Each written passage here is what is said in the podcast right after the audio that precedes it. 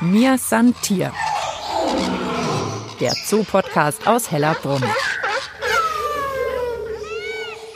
Herzlich willkommen zur ersten Folge des neuen Podcasts Mir san Tier, der Zoo-Podcast aus Hellerbrunn. Wir wollen den Podcast nutzen, um euch hinter die Kulissen des Tierparks blicken zu lassen.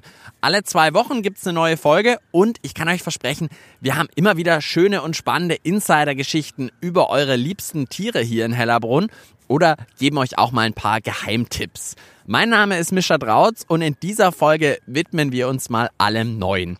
Es ist ein neues Jahr, der Mir San Tier Podcast ist neu und ich bin jetzt auch mal bei einem Tierneuling in Hellerbrunn, dem Waldbison-Baby Thanos. Ist erst Ende 2019 geboren. Allerdings muss man sagen, so richtig klein sieht Thanos nicht aus. Der ist schon so groß wie ein Pony. Und ich besuche Thanos nicht alleine. Neben mir steht Rasem Baban, seit 2014 Direktor im Münchner Tierpark Hellerbrunn. Du bist also nicht mehr ganz so neu, aber ich freue mich trotzdem, dass du da bist und mit mir bei Thanos vorbeischaust. Hallo, ja, das ist korrekt erkannt. Da steht fast ein Pony von der Größe her. aber die wachsen auch etwas schneller. Und ich meine, wenn man sich so ein Waldbison mal anschaut, das ist schon ein bisschen größer als eine Kuh. Und selbst das Jungtier, wenn es ganz frisch auf die Welt kommt, hat auch schon etwas eine andere Größe als unsere Kälber, die wir von den Kühen her kennen. Ja, also die Waldbisons sind auf jeden Fall größer und kräftiger als Kühe und was ich ja an ihrem Aussehen gerne mag, die sind auch so ein bisschen zotteliger. Und sag mal, Thanos, wie ist der Neugeborene eigentlich zu seinem Namen gekommen? Die Tierpfleger suchen sich den Namen raus oder wenn wir ein Tier verpatet haben, also einen Paten haben, dann hat der Pate das Recht, den Namen herauszusuchen. Aber wir haben gewisse Spielregeln. In Hellerbrunn ist es schon seit Jahrzehnten, ich weiß gar nicht, wie lange das zurückgeht, Tradition, dass die Tiernamen nach einem System ausgewählt werden. Und zwar, wir gehen das Alphabet durch und jedes Jahr wird es ein anderer Name fortlaufen im Alphabet.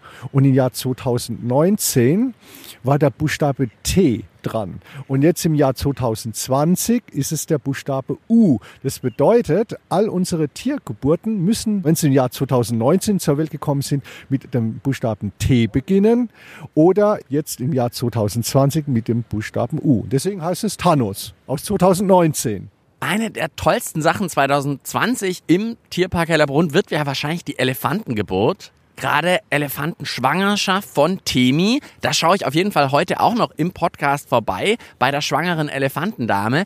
Und dann weiß ich jetzt schon, wenn das wahrscheinlich so im Oktober, November 2020 geboren wird, hat einen Namen mit U. Genau, also der Name wird mit U beginnen, definitiv, ja. Und wir wissen auch noch nicht, was für ein Geschlecht es ist, deswegen, äh, das ist noch offen. Uwe, Ulla, Ulrike. Äh, ich glaube, wir müssen noch bessere Namen einfallen bis ja. November. Ja, ich denke mal, also wir werden jetzt nicht so einen klassisch deutschen Namen nehmen, sondern vielleicht auch etwas, was aus der Region äh, so stammt. Es sind ja asiatische Elefanten. Vielleicht finden wir einen sehr schön klingenden asiatischen Namen, der mit U beginnt. Das lassen wir uns mal überraschen. Übrigens, das mit den Namen, wieso machen die das denn? Hat das irgendwo noch einen tieferen Sinn? Ja, weil es für uns alle, für die Tierärzte, Tierpfleger, Kuratoren, für jeden einfacher ist, wenn er den Namen eines Tieres bei uns hört, kann er sehr schnell zurückrechnen, wie alt das Tier ungefähr ist. Durch eben den Anfangsbuchstaben. Also wenn man weiß, das ist der Theo, dann sagen wir, ach, das Tier ist aus 2019. Und so haben wir relativ schnell das Geburtsdatum raus. Susi wäre 2018 sozusagen. Exakt. Jetzt schauen wir nochmal rüber zu den Waldbisons und beobachten natürlich vor allem den erst vor kurzem geborenen Thanos ganz genau. Der hat zusammen mit den anderen Waldbisons so einen Unterstand. Das ist wahrscheinlich jetzt auch im Winter ganz angenehm, obwohl die natürlich ein dickes Fell haben. Also die frieren jetzt ja nicht. Nee, also frieren tun die nicht. Wenn es zu heftig wird, sperren wir die auch zurück in die Stallungen. Aber die können schon einiges abhaben. Die meisten Zootiere sind sowieso Generationen von Zootieren. Das heißt, sie haben sich auch über die Jahre sehr gut akklimatisiert. Und insofern haben wir diesen Unterstand jetzt einfach gebaut, mehr aus zweckmäßigen Gründen, weil das Futter, was die dort bekommen, die knabbern da ja gerade an ihrem Heu rum, wie man so schön sieht.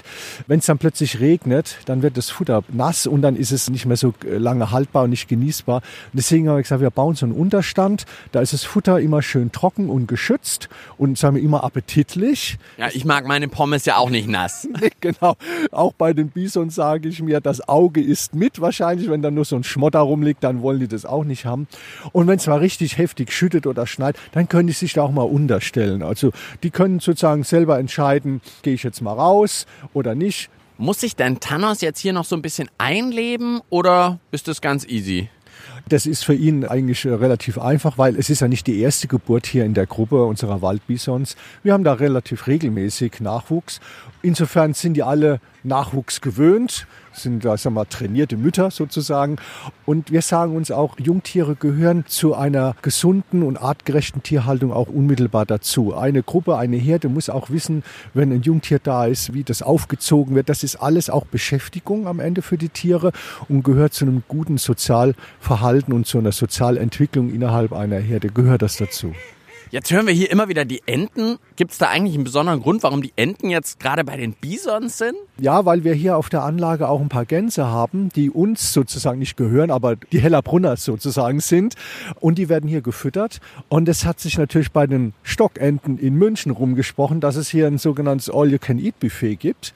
Und deswegen sind es hier unsere Gäste. Nicht nur die Enten, äh, momentan sehe ich jetzt gerade keine, sind auch sehr viele Graugänse normalerweise hier. Die kommen von der Isar rein. Normalerweise werden die unten an der Isar.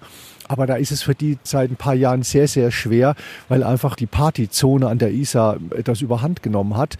Und da fühlen die sich nicht mehr wohl. Es ist einfach zu laut und es wird zu viel Lagerfeuer gemacht und rumgemüllt. Und dann sind die jetzt hier nach Hellerbrunn reingekommen. Wir haben, glaube über 30 Grauganspaare, die hier sich jetzt in Hellerbrunn wohlfühlen. Aber du verlangst keine Übernachtungsgebühr oder so? Nein, definitiv nicht. Ich sage mal, bei uns ist jeder willkommen und die Tiere besonders natürlich. Und wir können uns jetzt ganz geschickt umdrehen vom Waldbison-Gehege. Direkt gegenüber, da ist nämlich auch ein Neuling noch. Ja, das sind einige Neulinge und zwar von den Maras auch Pampashase genannt. Die haben auch Jungtiere bekommen. Die sind jetzt allerdings im Bau drin, weil es da einfach ein bisschen wärmer ist. Die zwei, die wir jetzt hier sehen, das könnten vielleicht die Elterntiere sein. Und wenn man sich immer so anschaut, so wie sie da sitzen, sieht es ja aus wie so ein Hase. Und deswegen heißen die Pampashase. Und wenn die so sich bewegen, langsam bewegen, dann hat es manchmal so was Hoppelndes.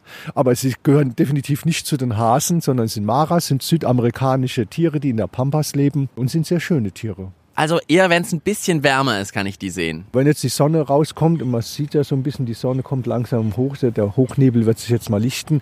Und wenn es wärmer wird und der Frost von der Wiese runtergeht, dann kommt die auch mal raus. Allerdings streng bewacht von den Elterntieren, weil wir haben natürlich auch hier so ein paar Prädatoren, würde ich mal sagen, also ein paar Feinde, nämlich Krähen und so. Und die gehen gerne auf Jungtiere los. Und da passen natürlich dann die Elterntiere genauestens auf, dass ihrem Nachwuchs nichts passiert. Ui, das hätte ich auch nicht gedacht. Ja, wir können die Krähen ja nicht aussperren. Das heißt, die fliegen hier auch über den Tierpark und die machen sich da manchmal einen Spaß draus und äh, jagen dann Jungtiere.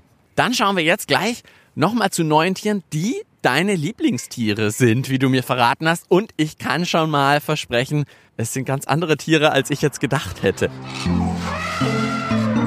Mir san Tier. Der Zoo-Podcast aus Hellerbrunn.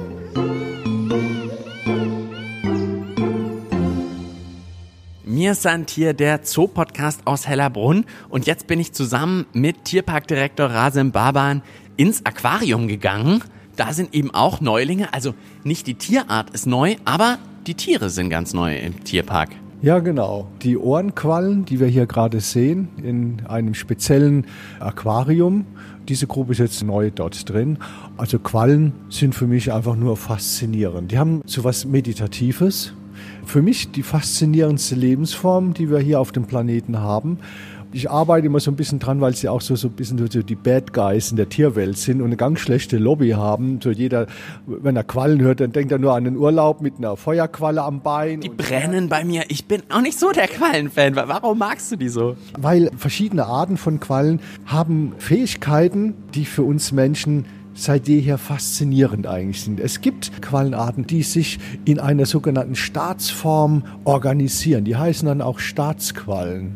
Da übernimmt jede Qualle eine besondere Aufgabe. Die einen sind dafür zuständig für die Ernährung, die andere für die Fortbewegung, die anderen für die Fortpflanzung, die anderen für die Verteidigung. Und das Ganze ist ein perfektes Spiel. Man kann sagen, es ist wie ein riesen Superorganismus. Also nicht so vergleichen wie mit einem Ameisenhaufen oder so ist ja auch wie eine Staatsform, sondern das ist nochmal ein ganz anderes Zusammenspiel. Dann gibt es Quallen, die in der Tiefsee leben. Da wissen wir noch relativ wenig. Und die haben eine Fähigkeit fantastisch, nämlich Biolumineszenz. Das heißt, die können Licht produzieren. Und ich rede hier nicht aber nur von einem lustigen Aufleuchten hell, sondern in allen Farbspektren, die wir uns vorstellen können. Es gibt ein sehr schönes Aquarium, ist für mich so ein bisschen so das Vorbildaquarium in Kalifornien, Monterey Bay.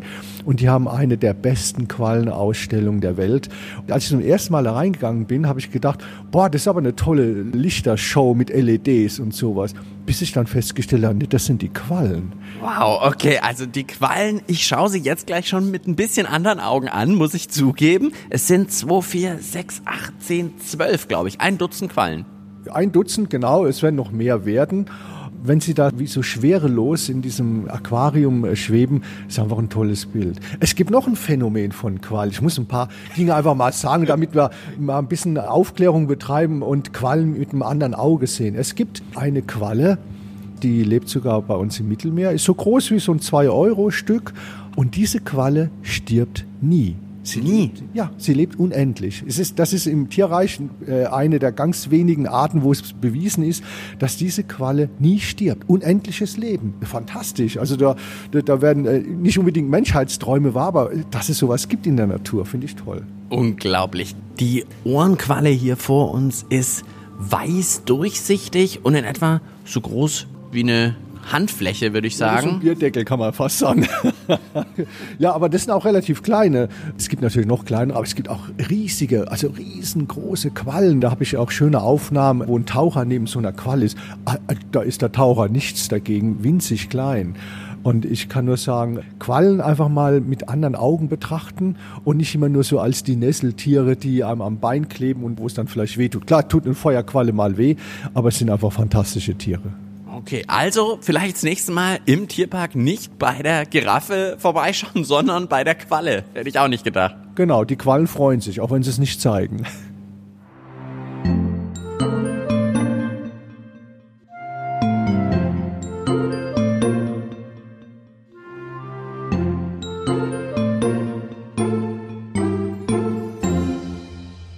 Tierparkdirektor Rasem Baban und ich sind jetzt wieder raus aus dem Aquarium und jetzt wieder draußen auf der Suche nach Neulingen und Neuem. Neu ist ja auch der Podcast. Und wenn der euch gefällt, dann abonniert uns doch einfach. Auf allen gängigen Podcast-Plattformen wie Spotify oder iTunes sind wir zu finden und eben zu abonnieren.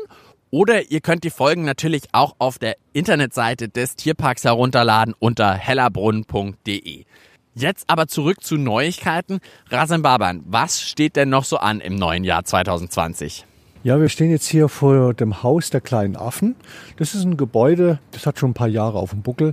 Innen drin, die Haltung ist soweit in Ordnung, aber es ist nicht mehr so ganz zeitgemäß. Und wir wollen das innen drin komplett umbauen. Wir wollen die Gehege erweitern, dass unsere Affenarten, die dort drin sind, die Katas, die Lemuren und andere, dass die einfach mehr Platz haben, dass die auch noch mehr Klettermöglichkeiten haben und dass der Besucher auch etwas über diese Tierarten noch mehr erfährt. Das Edukations Produktionskonzept, was wir schon seit einigen Jahren hier umsetzen, soll hier auch jetzt richtig professionalisiert werden. Und deswegen werden wir in 2020 das Haus der kleinen Affen Ihnen komplett neu gestalten. Wird einige Monate dauern. Aber wenn es dann fertig ist, wird es eine tolle Sache sein, weil wir alle sehr viel erfahren werden über unsere Affen, die wir dort halten.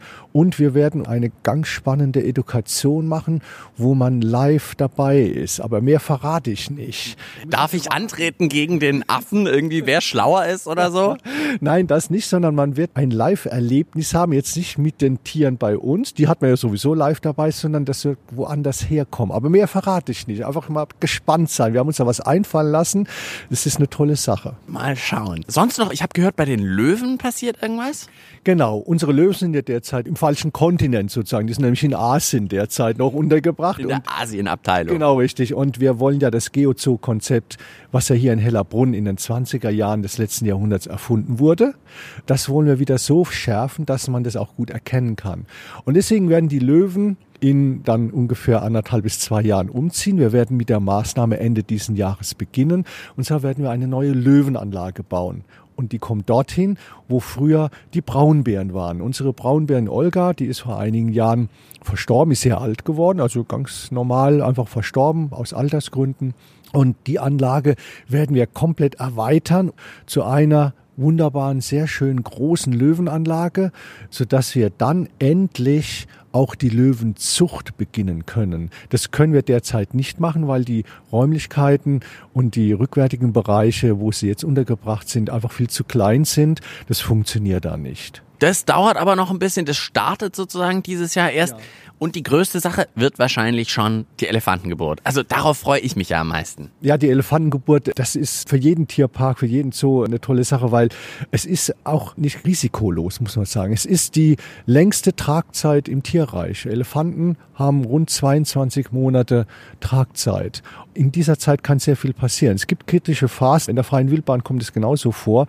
Zwischen 14 und 17 Monat zum Beispiel gibt es so eine kritische Phase. Wir haben jetzt gerade Halbzeit. Also so langsam ist wirklich Daumendrücken angesagt, weil genau. jetzt kann es so ein bisschen kritisch werden. Richtig, genau. Das sind manchmal Faktoren dabei, darauf hat man keinen Einfluss. Aber Temi, also die Elefantenkuh, die trächtig ist. Es ist für sie nicht die erste Geburt und insofern sind wir da guter Hoffnung, dass sie das dieses Mal auch wieder gut hinbekommt. Sie wird rund um die Uhr sozusagen betreut, sie wird auch gemonitort, es werden auch äh, Proben genommen, sodass wir immer über den Hormonstatus Bescheid wissen. Also was wir machen können, das machen wir.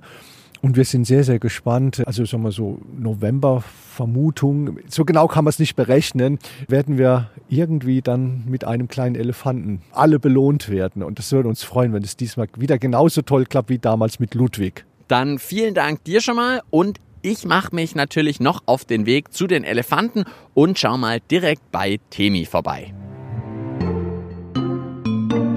Mir Santier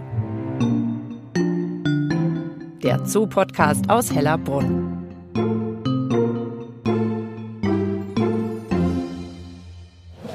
Jetzt bin ich im Elefantenhaus auf der Empore. Wie die meisten von euch vielleicht wissen, vier Elefanten leben ja in Hellerbrunn. Ein Elefantenbulle, Gajendra und drei Damen, nämlich Panang, Mangala und eben die schwangere Temi. Jetzt schaue ich mich mal um. So eine schwangere Elefantenkuh müsste ich doch erkennen können eigentlich. Die müsste doch einfach ein bisschen dicker sein, sage ich mal gemein. Aber die sehen halt alle wie große Elefanten aus. Zum Glück bin ich aber nicht allein. Ich habe hier den Andreas Fries bei mir, Elefantenpfleger. Wer ist denn die Temi? Wie erkenne ich die denn? Die Temi ist die erste hier vorne, die vor uns steht. Die erkennt man im Augenblick noch nicht, weil eben das Jungtier noch sehr, sehr klein ist. Also sie ist ja jetzt im elften Monat. Wie kann ich die Temi trotzdem erkennen? Ich schaue mal im Vergleich zu den anderen. Sie ist eigentlich fast die kleinste, oder? Genau, die Temi ist die kleinste von den Vieren und ist äh, auch recht leicht zu erkennen, weil sie eben kleine Stoßzähne hat, also kleine Stoßzahnansätze, wenn sie den Rüssel hochhebt. Das haben die anderen beiden nicht. Nur der Elefantenbulle, der hat aber große Stoßzähne, also den erkennt man auf jeden Fall, der ist auch der größte. Aber die Temi ist eben an den Zähnen zu erkennen und dass sie die kleinste von den Vieren ist. Und daran ist sie eigentlich momentan optisch zu unterscheiden. Es wird dann im Laufe der Trächtigkeit natürlich an Volumen zunehmen, sodass man sie dann auch allein von der Körperfülle identifizieren kann. Aber das ist eben jetzt noch zu früh, da das Jungtier jetzt vielleicht die Größe von einem, ja, sagen wir mal, kleinen Teddybären hat. Ah, kleiner Teddybär erst. Ja. Kleiner grauer Teddybär schon. Kleiner grauer Teddybär. Aber das wird dann im Laufe der Monate beginnt dann das Wachstum äh, relativ zügig. Aber die erste Zeit dauert es ziemlich lang, weil man muss sich ja vorstellen, da müssen ja die ganzen Knochen, die Innereien und alles muss ja gebildet werden und muss dann langsam wachsen. Rüssel hat es aber schon? Rüssel hat es schon, es ist alles schon dran, Beinchen, Ohren, alles. Aber es ist eben noch sehr, sehr klein. Also es ist ein winziger Embryo, der da jetzt noch in der Gebärmutter sitzt und darauf wartet zu wachsen und dann irgendwann auf die Welt zu kommen. Die pflückt gerade so ein bisschen Heu aus einem Netz, das oben befestigt ist. Achtet ihr jetzt auf irgendwie Ernährung schon irgendwas Besonderes oder was müsst ihr da aufpassen? Nee, also im Augenblick frisst sie noch ganz normal. Es ist so, dass man Gefahr läuft, wenn man eben denkt, das Tier muss für zwei fressen, dann ist das Problem, dass die Jungtiere sehr groß werden und es dann wieder Schwierigkeiten bei der Geburt geben kann. Also, gar nicht so viel futtern. Nein, nein, also die ganz normale Ernährung wie weiterhin auch. Später kommen dann natürlich verschiedene Vitamine und Kalzium dazu. Aber von der Menge her sollte man jetzt nicht übertreiben, weil das ist dann teilweise wirklich schwierig für die Mütter, diese großen Kälber zur Welt zu bringen irgendwie Gymnastik geplant für Temi? Macht sie schon Schwangerschaftsgymnastik? Ja, zu früh. Also die ist jetzt noch ganz normal. Die bewegt sich ja von sich aus sehr viel noch. Wenn sie natürlich dann einmal richtig schwerer wird und das Jungtier größer ist, dann zwickt es mal da und zwickt es mal da, dann haben sie nicht mehr so viel Lust, sich zu bewegen. Und dann holst du den Hüpfball raus. Genau, so ungefähr. Dann haben wir versucht, dann ein bisschen zu schauen, dass es sich halt einfach bewegt und ein bisschen rumläuft, dass halt auch die Muskulatur von ihr eben stark ist für die ganze Sache. Also eine Geburt ist natürlich auch kein leichtes Ding für so eine Elefantenkuh, weil da kommt natürlich schon ein großes Jungtier raus. Wie groß ist das bei der ja, Geburt dann? So zwischen 80 Zentimeter und einem Meter hoch und oh. wiegen zwischen 80 und 160 Kilogramm. Oh. Und das muss ja alles da hinten durch. Also das ist äh, mit Sicherheit kein Spaß. Und wie bereitest du es jetzt vor? Wirklich mit einem Hüpfball oder sowas? Oder was sollst du? Nein, nein, nein, so ein Hüpfball, der geht ja kaputt, wenn sie die drauf sitzt. So einen Hüpfball gibt es leider noch nicht für Elefanten. Aber man guckt eben, dass sie sich viel bewegt und dass man halt auch eine sehr gute Beziehung zu ihr aufbaut, die dann, wenn man bei der Geburt ihr vielleicht behilflich sein müsste, zur Geltung kommt. Also dass man eben schaut, dass man mit ihr sich sehr gut versteht in der Zeit, weil das ist natürlich eine Extremsituation für so ein Tier. Jetzt schaue ich gerade, die steht ja jetzt gerade rum mit ihren beiden, wer sind die anderen zwei? Das ist, glaube ich, Panang und Mangala. und Mangala. Wissen die denn jetzt eigentlich, dass die Temi schwanger ist. Weißt du das? Das ist schwer zu sagen. Also ich meine, die haben natürlich schon regen Kontakt miteinander und kennen sich auch schon sehr lange und unterhalten sich ja auch. Äh, Elefanten können ja sich sogar im Infraschallbereich unterhalten, also für unser menschliches Ohr nicht hörbar. Ich denke mal schon, dass die wissen, dass mit ihr was anderes ist als wir normal. Aber es hat jetzt noch keiner irgendwelche Anzeichen für spezielle Fürsorge oder sowas zugutekommen lassen. Aber es ist so, dass die natürlich schon eine eingeschworene Truppe sind. Ist natürlich auch wie bei uns Menschen, dass wir mal einen schlechten, mal einen guten Tag haben. Manchmal haben es auch mal, zicken sie ein bisschen rum, sind halt Mädels. Ja, solange es im Infraschallbereich ist, hörst du es ja nicht. Ja, genau, da hört man es nicht. Gott sei Dank. Man muss ja nicht immer alles hören. Ne? Aber es ist so, dass es auch so bei den Elefantendamen ist, dass die mit zunehmender Schwangerschaft Launen an den Tag legen, die sie halt normalerweise nicht haben. Also es ist ganz normal, dass die dann öfters mal einen schlechten Tag haben wird. Es ist dann auch zu beobachten gegen Ende der Trächtigkeit, dass sie Probleme haben mit dem Schlafen, weil dann die Jungtiere sich des Öfteren einmal drehen, legen sie dann hin, dann passt das wieder nicht, dann stehen sie wieder auf und versuchen sie auf der anderen Seite. Aber das ist von Fall zu Fall verschieden. Die Panang zum Beispiel hat bei ihrer letzten Geburt bis fünf Minuten vor der Geburt geschlafen, ist dann aufgestanden und wir haben gedacht, so was macht sie jetzt? Muss sie jetzt Kacker machen? Plüff ist das Kleine rausgefallen. Also das ist dann, die war da relativ entspannt. Muss man jetzt mal abwarten. Bei der Temi eben, als der Ludwig zur Welt kam, die hat dann am Schluss immer Probleme gehabt mit dem Hinlegen, hat dann auch oft Flatulenzen gehabt. Also das hört man natürlich dann schon gewaltig. Das ist natürlich alles ein bisschen eng in so einem Elefanten drin, wenn dann so ein kleines, relativ großes Jungtier da drin ist. Ich habe heute schon gehört, dass das Elefantenbaby auf jeden Fall einen Namen mit U bekommt. Richtig, ja. Und du hast schon irgendeine Idee? Hast du da ein Mitspracherecht? Ich weiß es nicht. Also ich habe schon gesagt, Ulla, Ulrike, Udo. ja, wir müssen abwarten, was erst einmal, ob es ein Bub oder ein Mädchen wird. Und ich sage immer, Hauptsache gesund, der Rest ist wurscht. Schauen wir mal, wir lassen uns überraschen. Wer jetzt Temi besuchen will, gibt es Tipps für Besucher, was sie mitbringen sollen? Irgendwie was häkeln fürs Kleine, eine Wärmflasche, irgendwie sowas? Na, gar nichts. Also einfach nur Interesse dran und gute Laune. Brauchen keine besondere Fürsorge. Die Leute sollen einfach sich anschauen, es ist interessant, ein bisschen beobachten. Und Jetzt läutet sie gerade eher so ein bisschen ja. wie die Glocke. Sie hämmert den Heubeutel gegen die Aufhängung, macht sich bemerkbar. Ja, wir grüßen zurück. Ja, richtig. Es ist halt so, dass die Tiere natürlich im Winter auch bei uns täglich rauskommen. Meistens äh, eine Stunde am Vormittag und eine Stunde am Nachmittag weil es eben sonst zu kalt ist. Die Elefanten sind zwar akklimatisiert, also die Panang ist zum Beispiel in der Schweiz geboren, die Temi ist in Berlin geboren, also die sind hier schon aufgewachsen, aber es ist trotzdem, die Ohren und die Füße sind sehr kälteempfindlich. Und da muss man also schon aufpassen, dass man die Tiere nicht zu lang draußen lässt. Aber sie wollen natürlich auch raus. Ist ja bei uns auch nichts anderes. Die Kinder müssen im Winter auch raus, obwohl es kalt ist. Und dann, Elefanten mögen zum Beispiel Schnee sehr gerne. Die spulen auch gerne im Schnee. Das Problem ist nur, sie fressen ihn auch. Oh, das ist schlecht. Das finden sie halt toll, weil das halt wie für Kinder Zuckerwatte ist. Du nimmst einen Brocken im Mund und weg ist er. Ne? Und dann kriegen sie halt gerne mal Bauchweh. Darum kriegen unsere Elefanten immer temperiertes Wasser zu trinken. Also sie kriegen immer warmes Wasser zum Trinken, damit der Magen schon ein bisschen vorgewärmt ist, wenn sie rausgehen. Bist du jetzt im neuen Jahr besonders aufgeregt wegen der Schwangerschaft? Für uns alle hier im Elefantenhaus ist jetzt in dem Fall jetzt ganz was Neues, weil wir ja jetzt seit zwei Jahren im geschützten Kontakt arbeiten. Früher ist man ja direkt hingegangen, konnte man also bei der Geburt direkt neben der Mutter stehen. Das ist halt jetzt nicht mehr möglich. Und da muss man jetzt schauen, das ist halt für uns alle Neuland, für Elefant und Mensch. Und dann schauen wir mal, was wir daraus machen. Dann sind wir gespannt. Wir werden es im Podcast auf jeden Fall natürlich weiter verfolgen. Das war's für dieses Mal. Was nehme ich von heute mit? Quallen sind deutlich spannender, als ich dachte, können leuchten wie LED-Lampen. Es gibt sogar unsterbliche Quallen. Und ich weiß, das Elefantenbaby wird auf jeden Fall mit U anfangen, der Name. Und es ist gerade im Moment nur so groß wie ein Teddybär. Mit Rüssel allerdings schon. Mit Rüssel, ja, richtig. Ich kann euch auf jeden Fall nur empfehlen, schaut mal bei der schwangeren Temi hier im Elefantenhaus vorbei. Ciao, sagt Mischa Drautz. Bis bald im Tierpark Hellerbrunn. Mir san Tier. Der Zoo-Podcast aus Hellerbrunn.